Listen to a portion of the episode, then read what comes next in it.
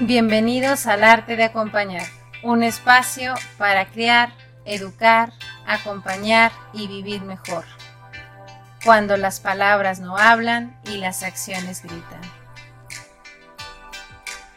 Vamos a continuar hablando del tema de las tendencias humanas.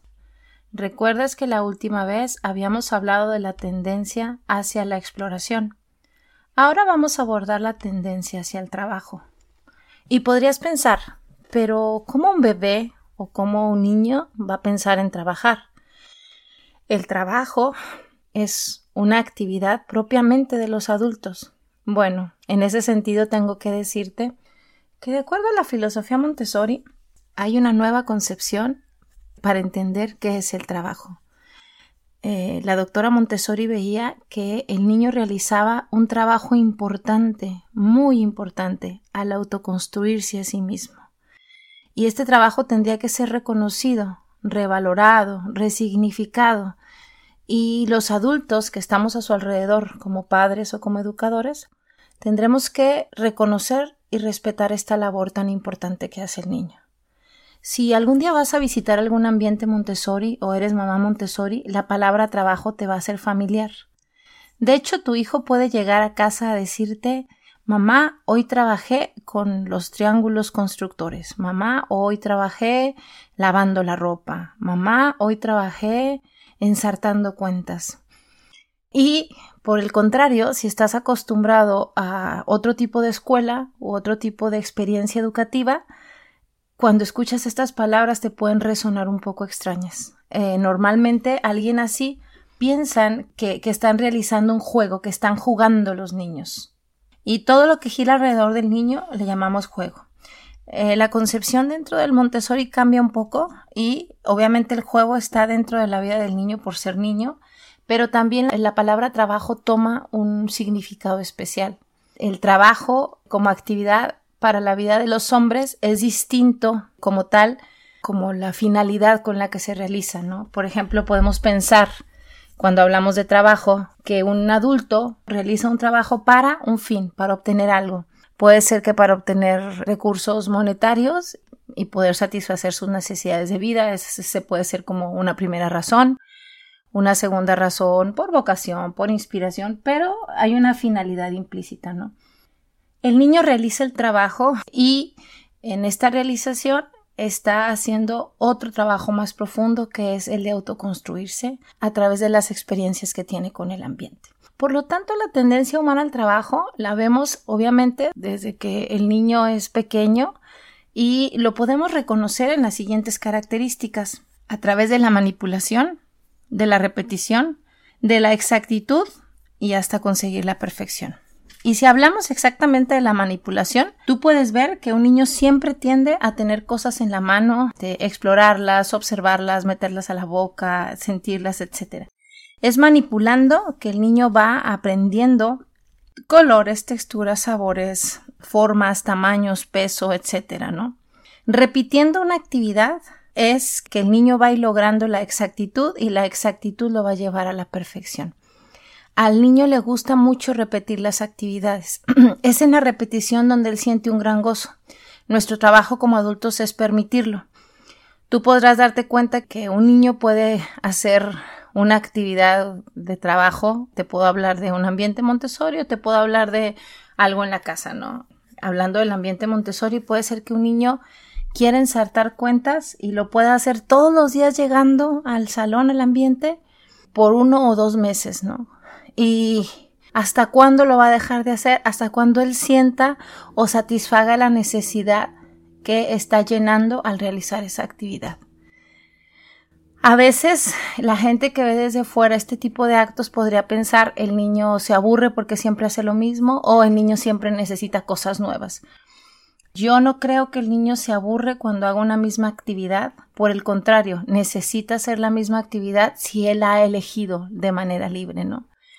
Lo segundo que creo es que los materiales o las actividades que él va eligiendo las elige por una razón y la razón está implícita en sus propias necesidades internas.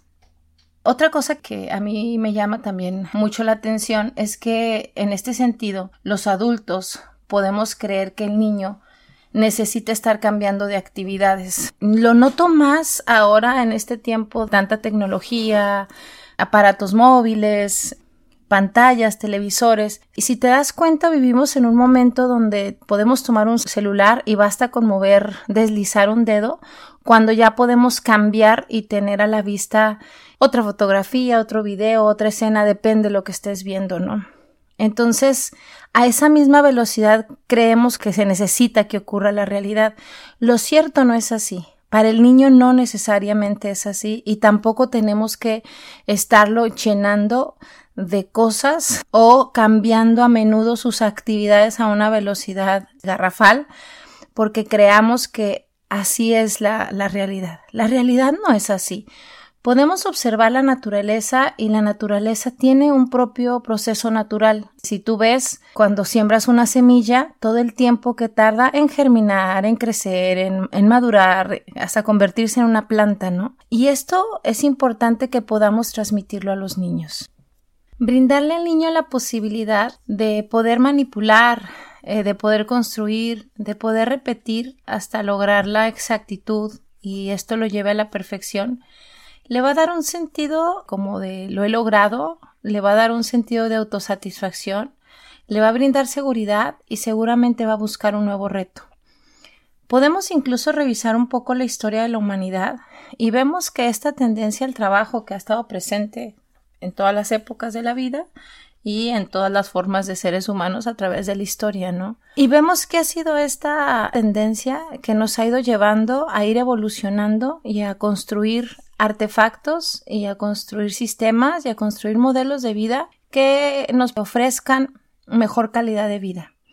Pero también tenemos que ser conscientes que las nuevas sociedades en las que estamos inmersos se mueven a una velocidad que quizá para los adultos esté buena en el sentido de que logren adaptarse y entender y leer qué es lo que se espera de ellos, pero el niño necesita vivir a su tiempo, necesita vivir a su ritmo, necesita que le permitamos ser, que le permitamos estar y que le permitamos vivir la experiencia de ser niño, ¿no?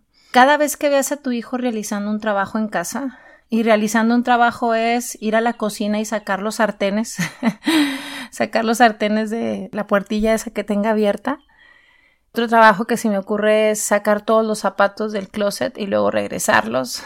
Eh, otro trabajo que se me ocurre es acomodar sus juguetes, sacar todos sus juguetes y regresarlos a su lugar, eh, armar un rompecabezas, trabajar con legos, colorear. Cada vez que esté realizando una actividad, puedes cambiar el enfoque y pensar y decir, está realizando un trabajo.